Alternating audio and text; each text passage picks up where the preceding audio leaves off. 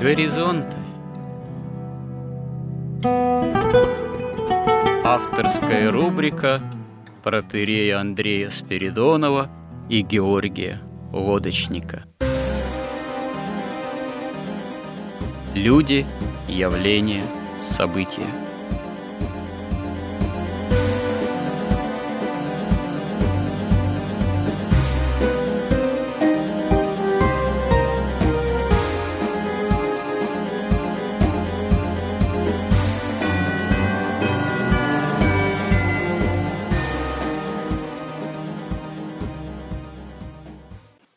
Добрый день, уважаемые радиослушатели.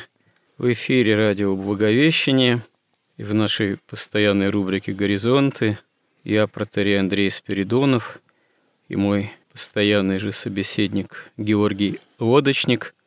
В данном случае завершаем разговор о семье, о семье в современном мире и о семье в современном мире, как можно сказать, еще некий остаток традиционных ценностей, на которых, собственно говоря, всегда и основывалось человечество с древнейших времен, но которые, как мы понимаем, в наше время, да и вообще последние десятилетия, можно сказать, что даже и, может быть, уже и столетия, подвержены такой самой разрушительной атаке со стороны сил, ну, явно антихристианских – и, в общем-то, мы вынуждены признать, что эта атака далеко не безуспешно продвинулась за эти годы, десятилетия, начиная еще, наверное, с революционных времен, сто лет тому назад, а то и более.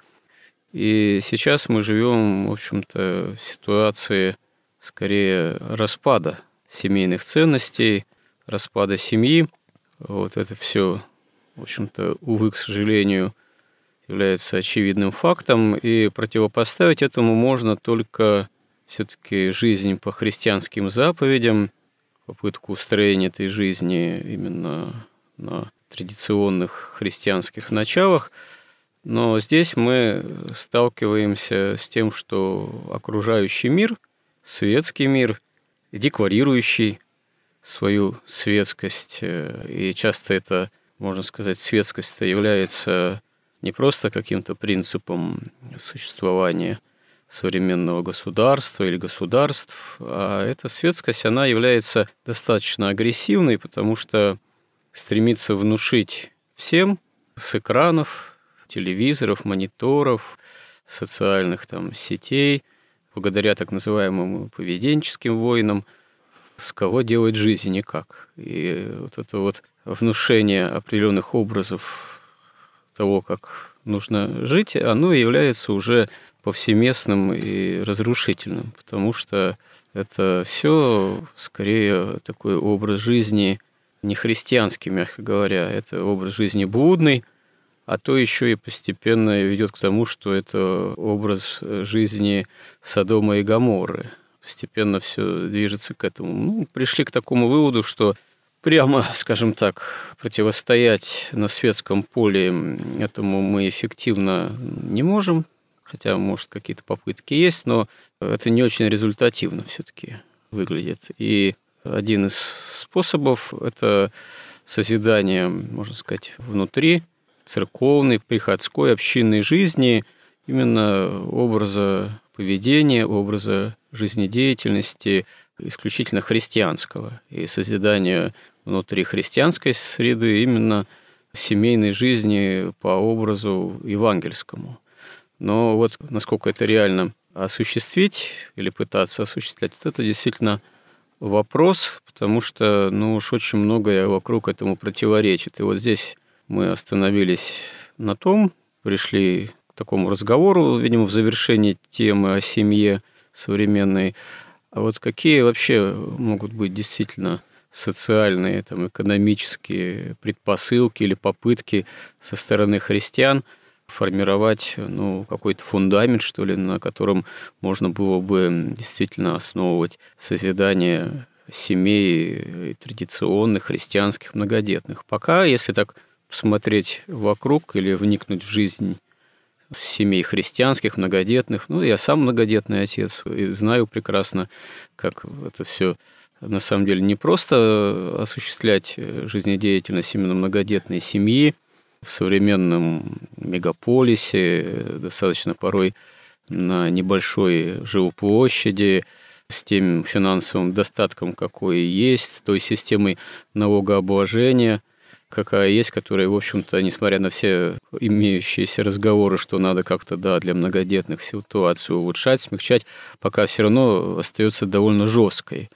Ну, вот, э, Георгий, поскольку вы лучше меня разбираетесь, в экономических, э, социальных, э, так сказать, институциях, налоговых и вообще вот в современной ситуации, вы, может быть, тогда и поясните, какие здесь есть перспективы или они вообще отсутствуют.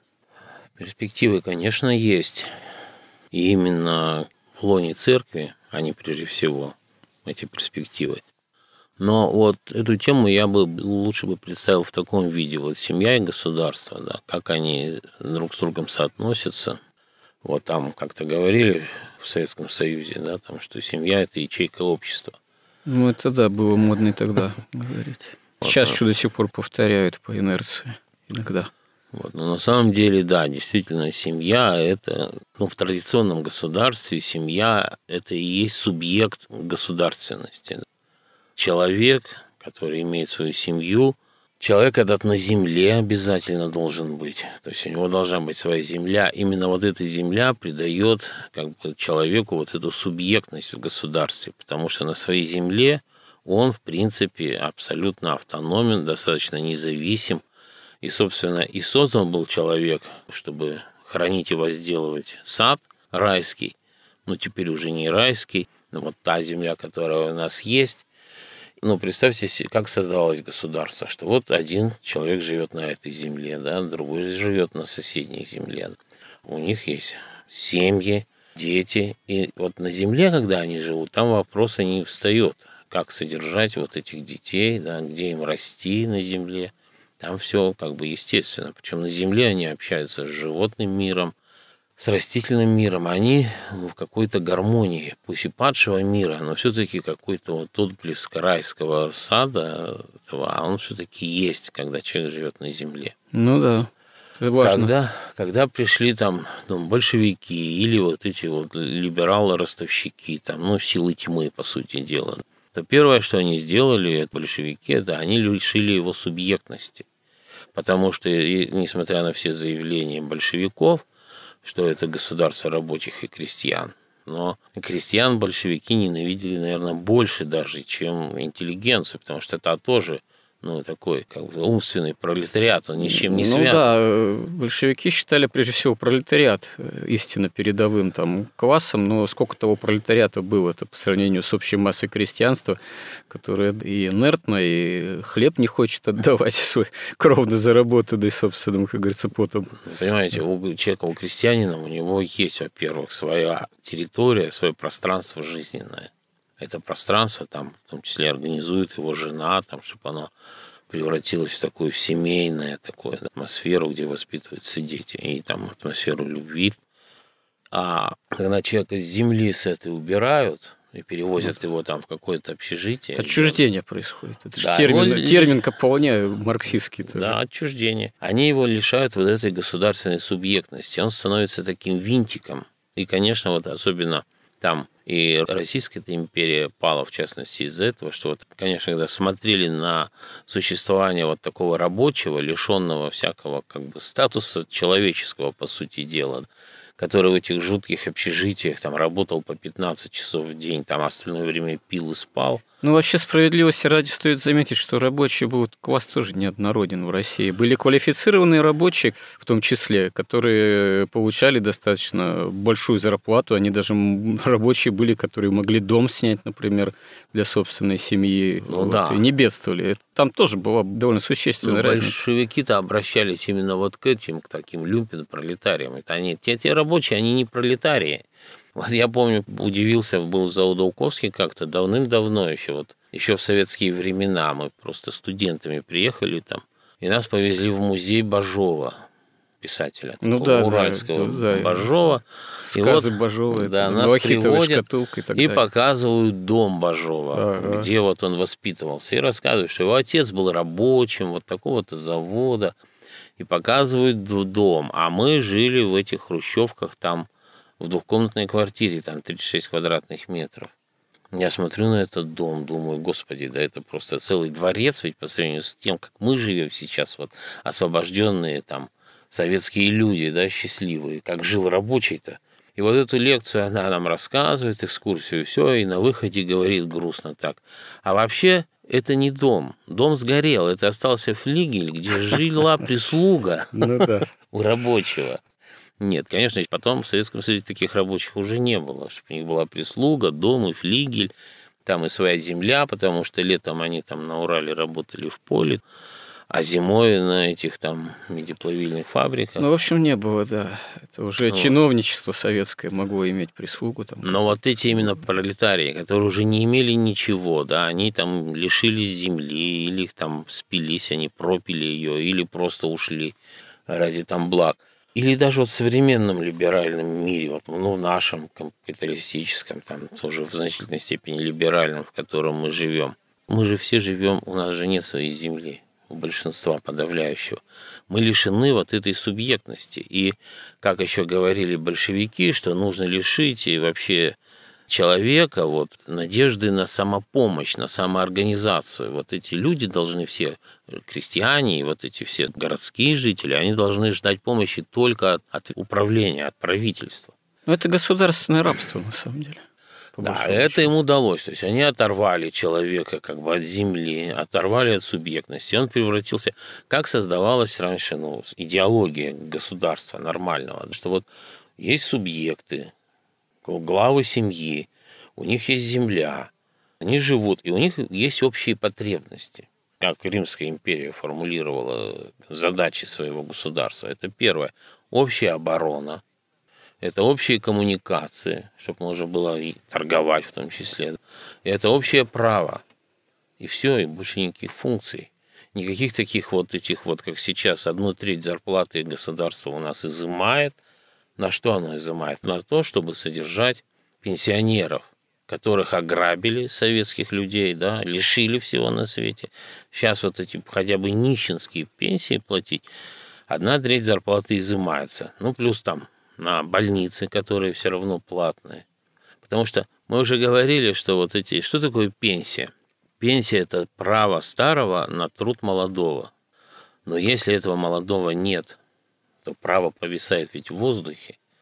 Поэтому раньше в нормальном государстве ни о каких таких социальных отчислений не было. И тогда человек, да, у него были дети, он надеялся на свое хозяйство, он надеялся на своих детей. И не так, как сейчас говорят, мы не рожаем детей, у нас денег нет. Как будто дети это как машина, надо ее купить там за какие-то деньги. Ну, то Зачем это, плодить нищету? Да, Это расхожая фраза. это уже полное какое-то, я не знаю, сатанение, что у нас нет денег, чтобы завести детей. Ну, Я понимаю, нет денег, чтобы купить квартиру в ипотеку. Ну и то, квартиру покупают в ипотеку, а детей не хотят заводить в ипотеку. А потому что невыгодно, потому что тот, ну как бы с их с точки зрения, тот, у кого есть деньги, или тот дурачок, который берет, сейчас рожает детей, он вынужден делить свою зарплату с ними, не ездить в эти вот а, отели там какие-то. Куршевели. Куршевели, а она вот сидит с этими детьми. Потом эти дети будут работать на вот этих стариков, которые никого не родили. Ну, то есть сама социальная схема, так сказать, зарплат, пенсии, налогообложения, она никак не мотивирует создание семьи вообще нормально. Она мотивирует ни в коем случае не рожать детей. Ну да.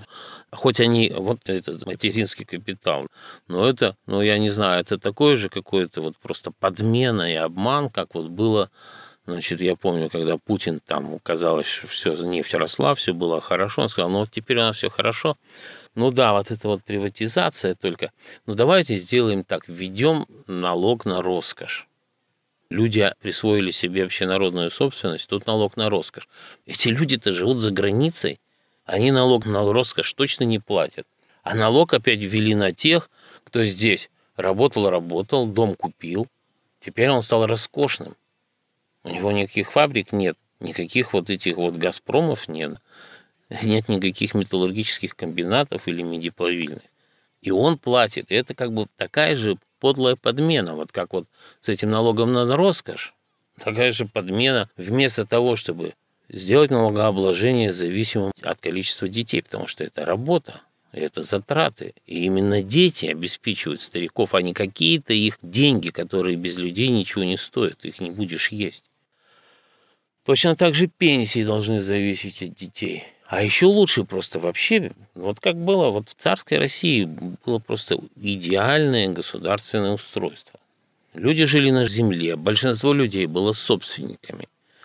Внизу было полное самоуправление.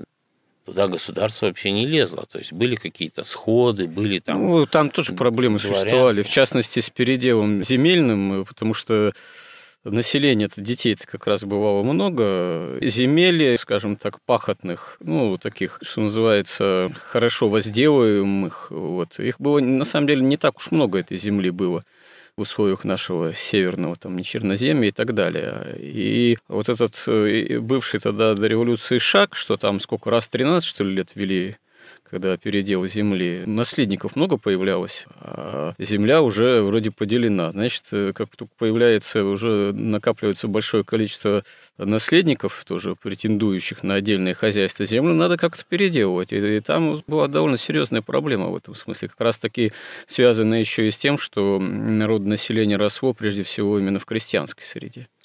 Ну, проблемы, они всегда, конечно, есть. Но, во-первых, в России огромная территория. И те, кто что-то хотели, они двигались там куда-то. Ну, там Ставыпинская Сибири. реформа была на это нацелена. Да, да. там, это как бы это совсем не те проблемы, как сейчас.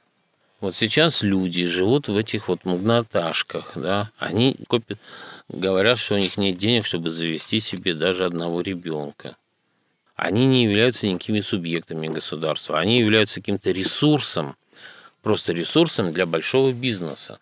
И большой бизнес осознает, что вот этот вот ресурс, он избыточен, потому что эти люди потребляют слишком много рыбы там из мирового океана, да. Но это же еще и ресурс по отжиму средств одновременно. Ну да. Они, Из кого еще средства-то? Вот они, когда человека сгоняют с этой земли или заманивают в город, они вместо вот этой вот субъектности и человеческого образа жизни, они ему предлагают новые искусственные потребности – которых никогда не было у человека и нет. И он начинает жить вот в этом каком-то вымороченном, совершенно выдуманном мире, где у него есть потребность там сходить в ресторан, сходить в ночной клуб, там, купить какую-то косметику, съездить на тот же курорт. Ну, индустрия услуг потребительских. Так он начинает работать и не ради того, чтобы вот создать семью, ведь смысл семьи, ведь, как мы уже говорили, ведь вот как возникла семья? Бог создал сначала Адама, потом создал женщину. Зачем он ее создал? Чтобы можно было продлевать жизнь. И после грехопадения Адам назвал ее Евой. И весь сакральный смысл, высший такой божественный, сущностный смысл существования женщины – это давать жизнь. И только когда она исполняет эту функцию, только тогда она может быть счастливой, радостной, и когда у нее вся жизнь приобретает смысл, когда у нее есть дети – когда у них нет детей, ей придумывают какую-то, ну не только ей, мужчиной, самореализацию. Есть такая там теория западная, что сначала там, ну, человек должен, когда он удовлетворяет основные базовые потребности в виде пяти одежде там, значит, он должен самореализоваться. А как он должен самореализоваться? Он должен стать там поэтом, писателем, бизнесменом, в общем, в какую-то социальную иерархию как-то встать на какое-то место. И если вот потом вот этот весь вот фасад, за фасад заглянуть, то, по сути, он должен начать работать на ростовщическую финансовую олигархию и потом заработанное, значит, снова отдавать им за вот эти вот искусственные, ненужные никому услуги – или вот эти наслаждения, да, и удовольствия, это вплоть до наркотиков. Там. То есть человек начинает жить в искусственном мире, и он становится рабом, при том, что его убеждают постоянно, что он свободный гражданин свободной страны, и у него есть право голоса, что просто абсолютно оскорбительное глумление, на мой взгляд, вот это вот, когда человек ходит там на выборы, вот в этой системе, в современной, где политтехнологиями ну, здесь... все предрешено. Здесь все оказывается необходимой составляющей, в том числе и наркотики. Одни, значит, э, наркотики где-то там производят, или здесь же, или за рубежом, других доставляют, третьих продают, четвертые борются, так сказать, с наркомафией, а еще одни э, лечат. Все тут в одной, получается, все взаимосвязано. Да, и вместо вот реальной настоящей жизни, какой-то подлинной реальности, человек попадает в мир вот этого, как писал Пелевин, дискурса и гламура. То есть ему создается дискурс, в рамках этого дискурса возникает своя эстетическая система такого гламура, но этот весь гламур завязан как бы на деньгах. Вы не можете быть гламурным, если у вас нет денег.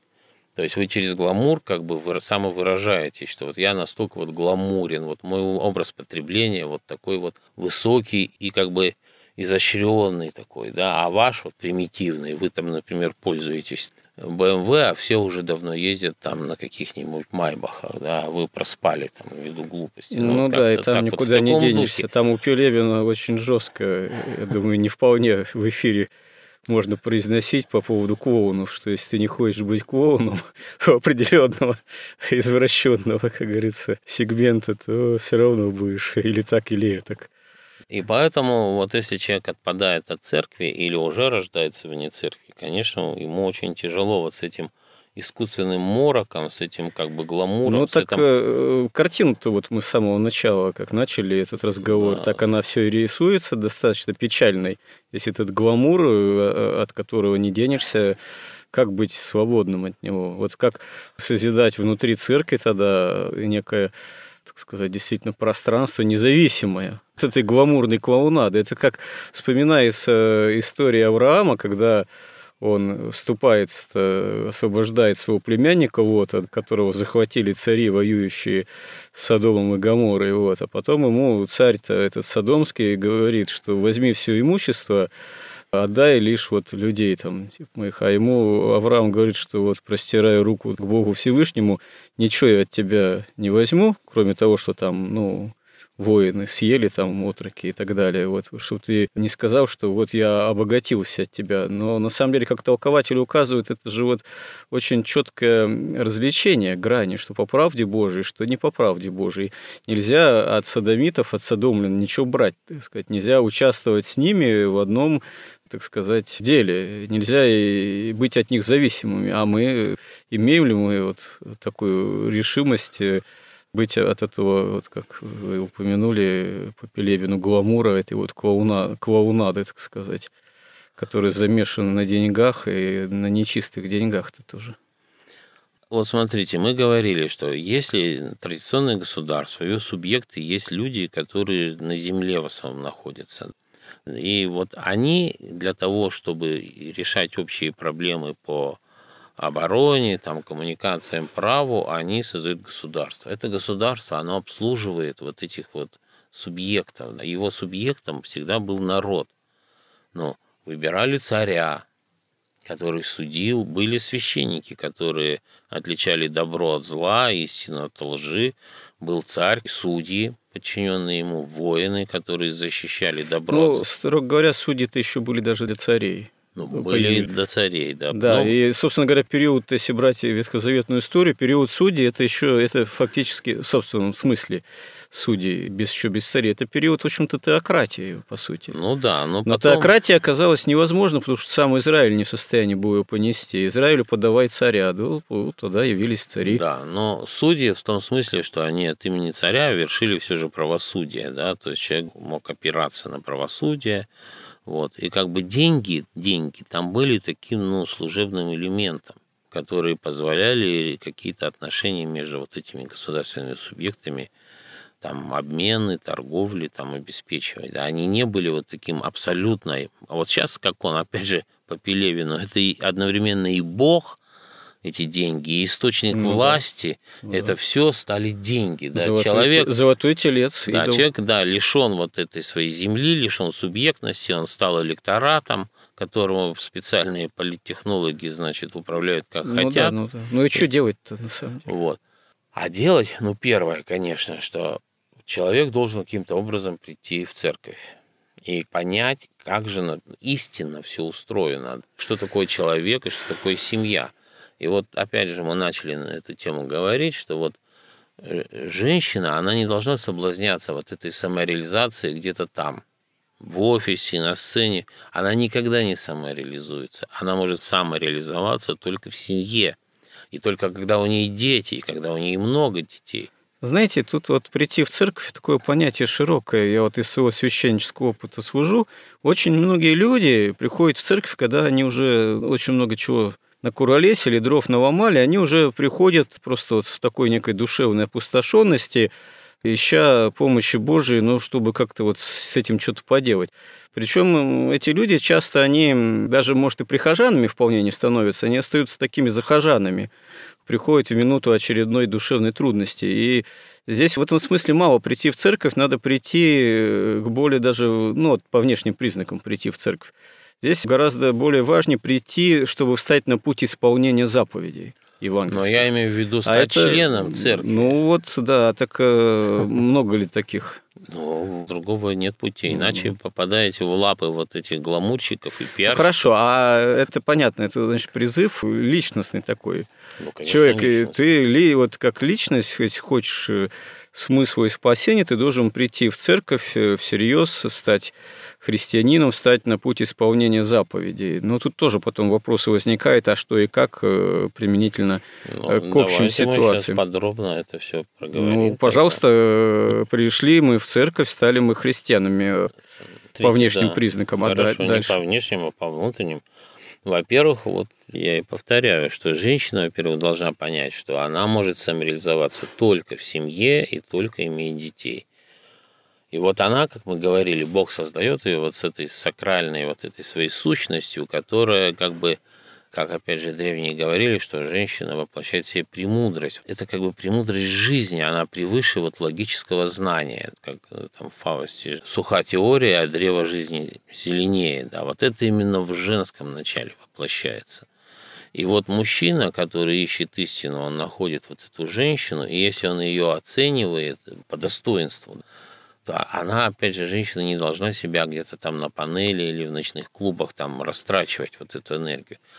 И тогда она придает мужчине смысл существования, а мужчина и дети придают женщине смысл ну, существования. И они становятся одним как бы человеком, одной семьей, такой малой церковью. Вот это первое, что человеку надо понять, что если ну, а человек, этому... если уже 40 или 50 лет он приходит, или она приходит 40, в церковь... Я, э, мы же сейчас, ну, значит... Ну, подождите, тут уже... Венчаться, значит, надо. Да, но получается, это все равно, этот посыл, эта мотивация, она больше адресована молодым, молодым парам, конечно. молодым ну, людям. Ну, хотя бы вот те вот уже пришедшие в 50, хотя Они бы... должны постараться своих детей. Хотя бы своих внуков. Внушить мотивацию. Да, такую. хотя бы своим внукам объяснить, что вот нужно спасаться от этого. Вот, вот традиционное государство, оно и состояло из семей. Оно действительно, семья была вот той ячейкой этого государства.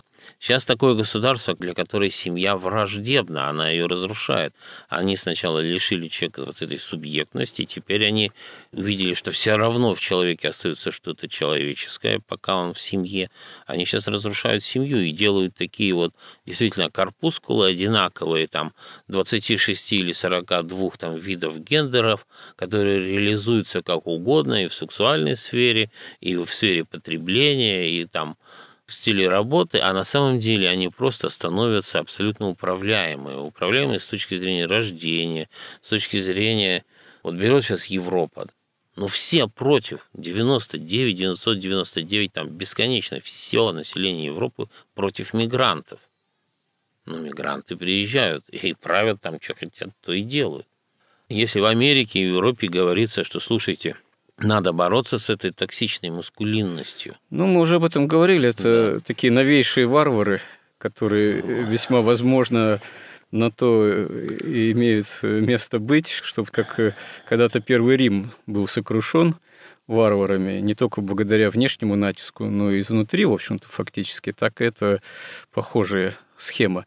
Но вернемся к нашим таким да. церковным реалиям. Да, Стало быть, значит, вот, э, во-первых, мотивация нравственная на исполнение заповедей, на создание нормальных семей, на многодетность. Ну, вот, на э, подлинную самореализацию. Да, ну вот возьмем общую такую ситуацию. Вот, допустим, приход, в котором я служу. ну, там, у отца Дмитрия Смирнова. Да, это большой приход и большая давно существующая крепкая община, несколько храмов. Ну, у нас, в принципе, так вот все, в общем-то, есть. И работа с молодежью, вплоть до даже театральной студии, воскресные школы для детей, для взрослых и разные там тоже семинары, в том числе работа с молодыми потенциальными там мамами, молебными, о многодетности. Это тоже все есть. Плюс есть, если брать такую вот чисто финансовую составляющую, есть фонд, который занимается рассмотрением конкретных ситуаций у многодетных, неимущих, там, ну, вот, малоимущих и он назначает э, те или иные там, ну, какие-то небольшие, но регулярные пособия или какие-то там единовременную помощь может оказать.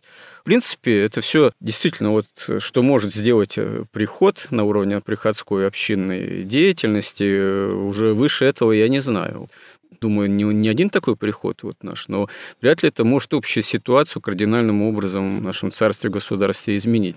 Нужно, может быть, какие-то еще, я не знаю, меры или более общие проекты, общецерковные, чтобы это как-то, может быть, более эффективно работало на помощь и действительно, чтобы мотивация призыва к созданию настоящих семей христианских и многодетности, она подкреплялась какой-то общецерковной поддержкой, а не только, ну, можно сказать, лозунгами на эту тему. Ну, вот смотрите, Первое, что мы должны преодолеть, это вот то развитое коммунистами, вот это вот надежда на государство.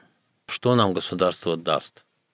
О государстве можно забыть, как так, бы да по, хорошо бы, чтобы не мешало, хорошо да, бы, потому не мешало, что да. вообще задача государства была защита и, и церкви, и защита семьи, народа и развитие его. Сейчас государство, под видом того, что оно стало выше церкви, да, как бы оно над схваткой, что у нас тут и все и голубые, и розовые, и нормальные, и христиане, и неверующие, и, там, и все там религии, а мы как бы сверх, а вы живете как хотите все. То есть на самом деле нет, открываются двери вот для этой, значит, хищнической такой политики вот этих вот э, как бы ну, сил тьмы, знаете, финансистов, там, большевиков разных видов, там, марксистов, которые, наоборот, затягивают вот в этот иллюзорный мир с иллюзорными потребностями и отрывают от реального мира людей.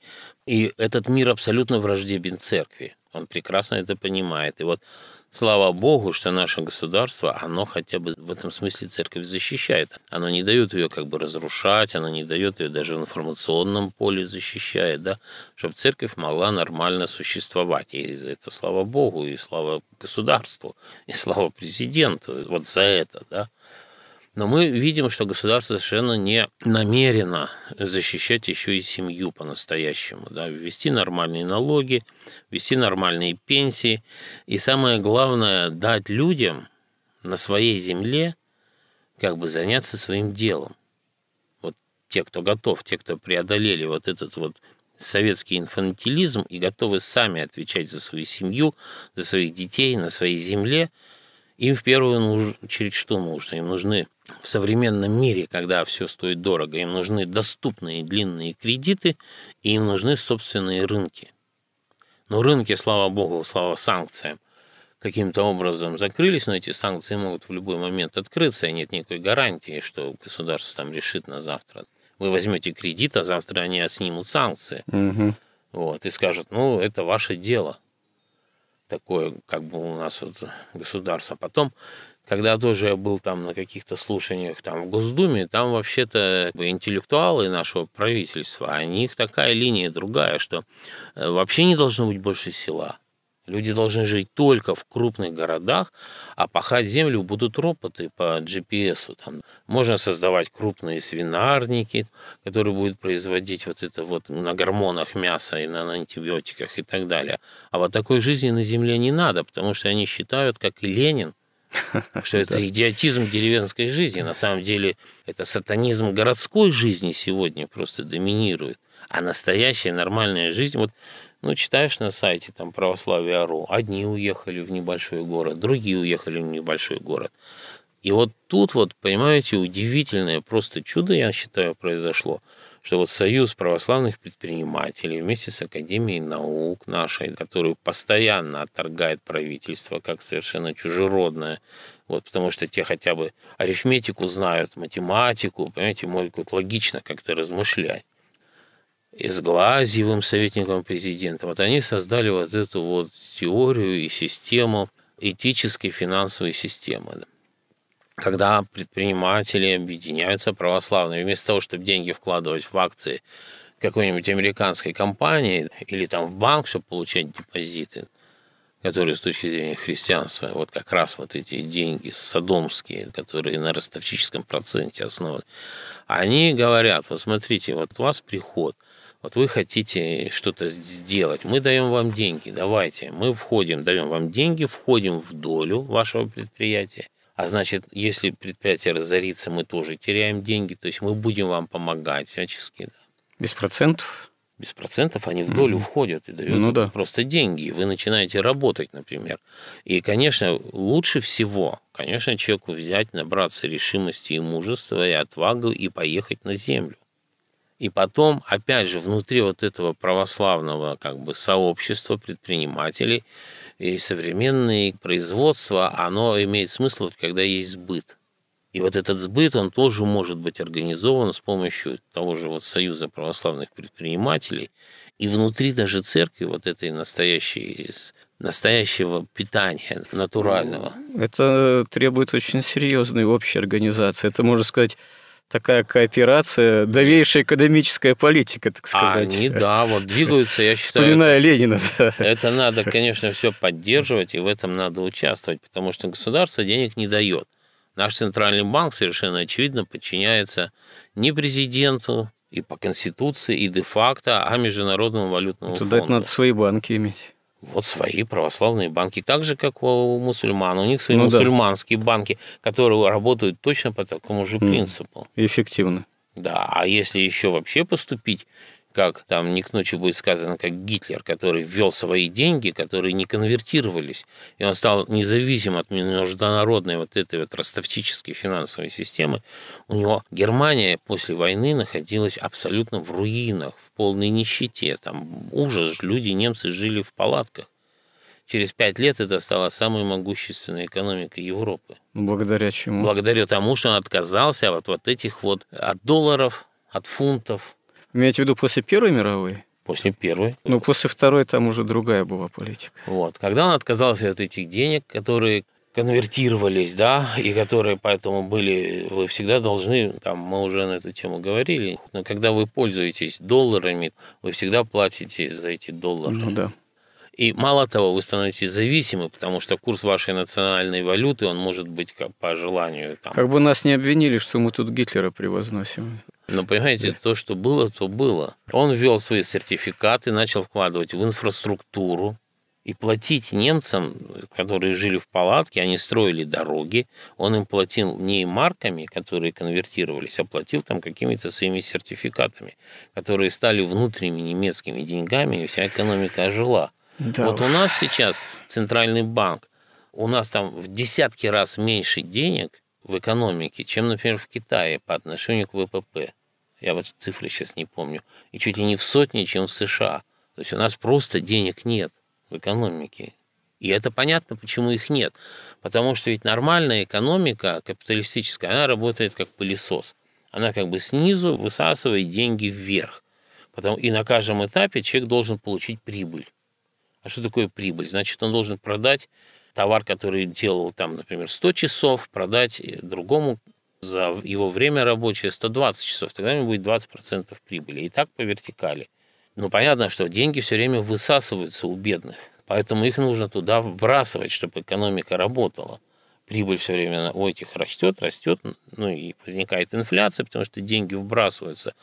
А как они вбрасываются? Они вбрасываются через зарплату бюджетников, там, военных, через врачей, через инфраструктурные проекты, через дороги, которых у нас нет, там, через ВКС, вот эти, вот сейчас тоже никак не хотят, вот эти высокоскоростные железные дороги строить.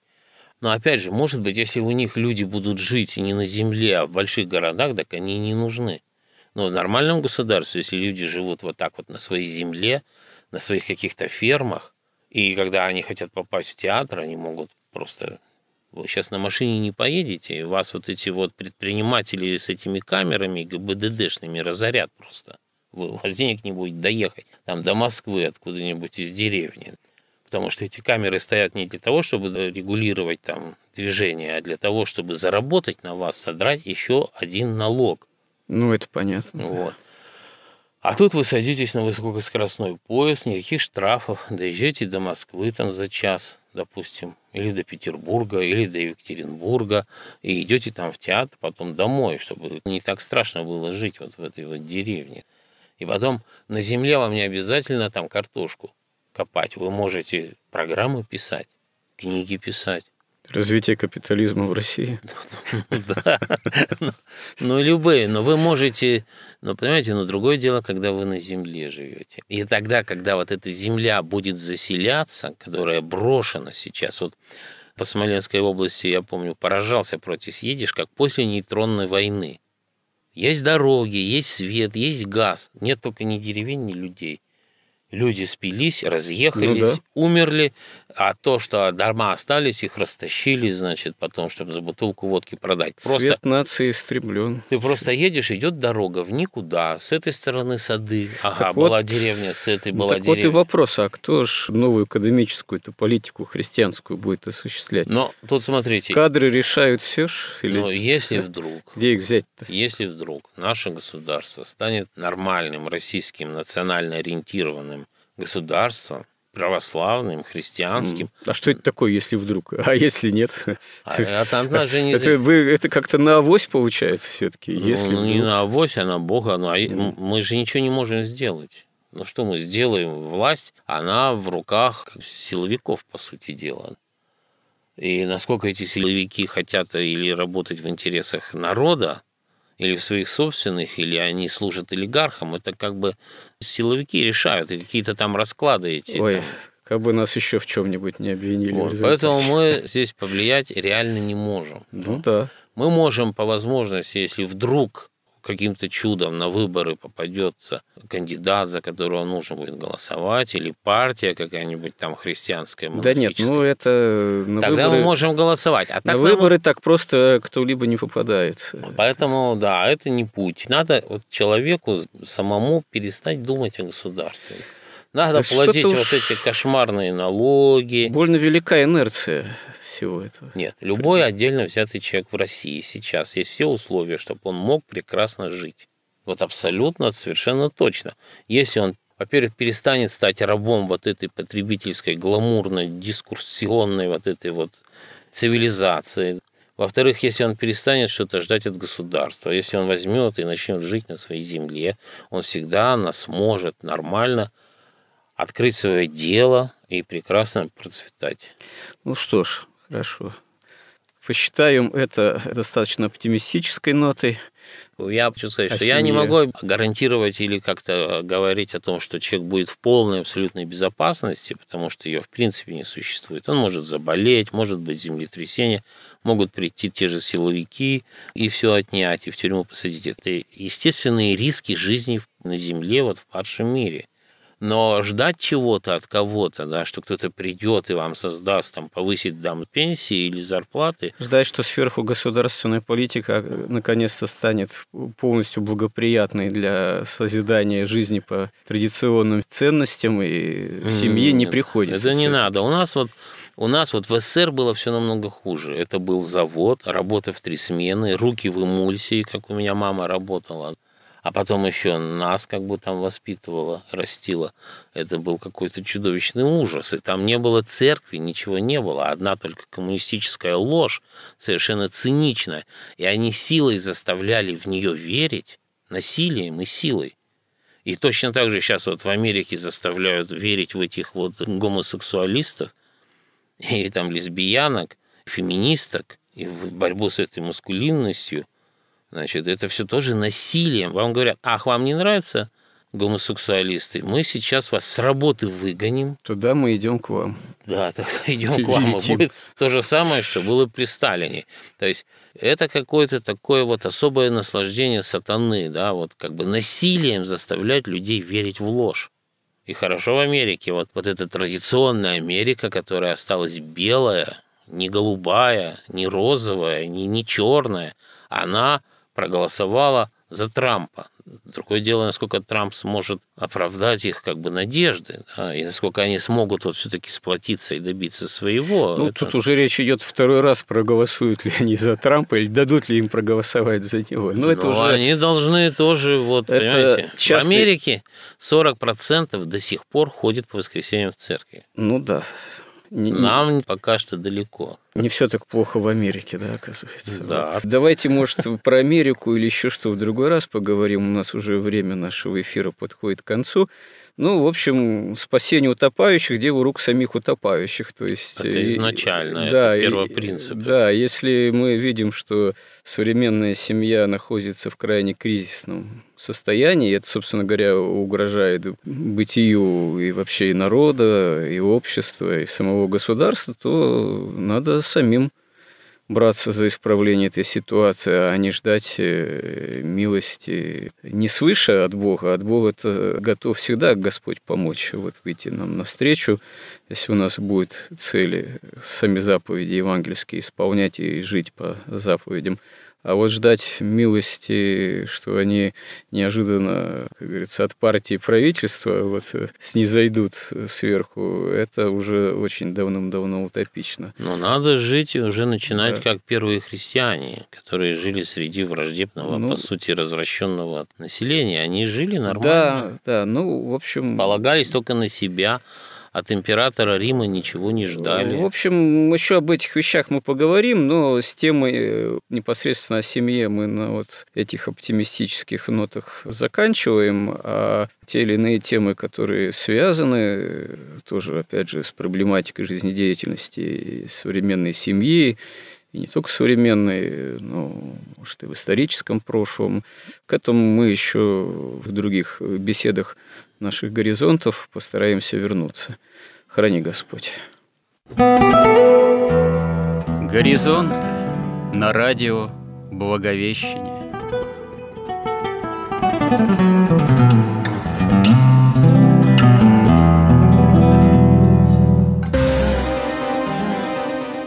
Разговор вели протерей Андрей Спиридонов и Георгий Лодочник –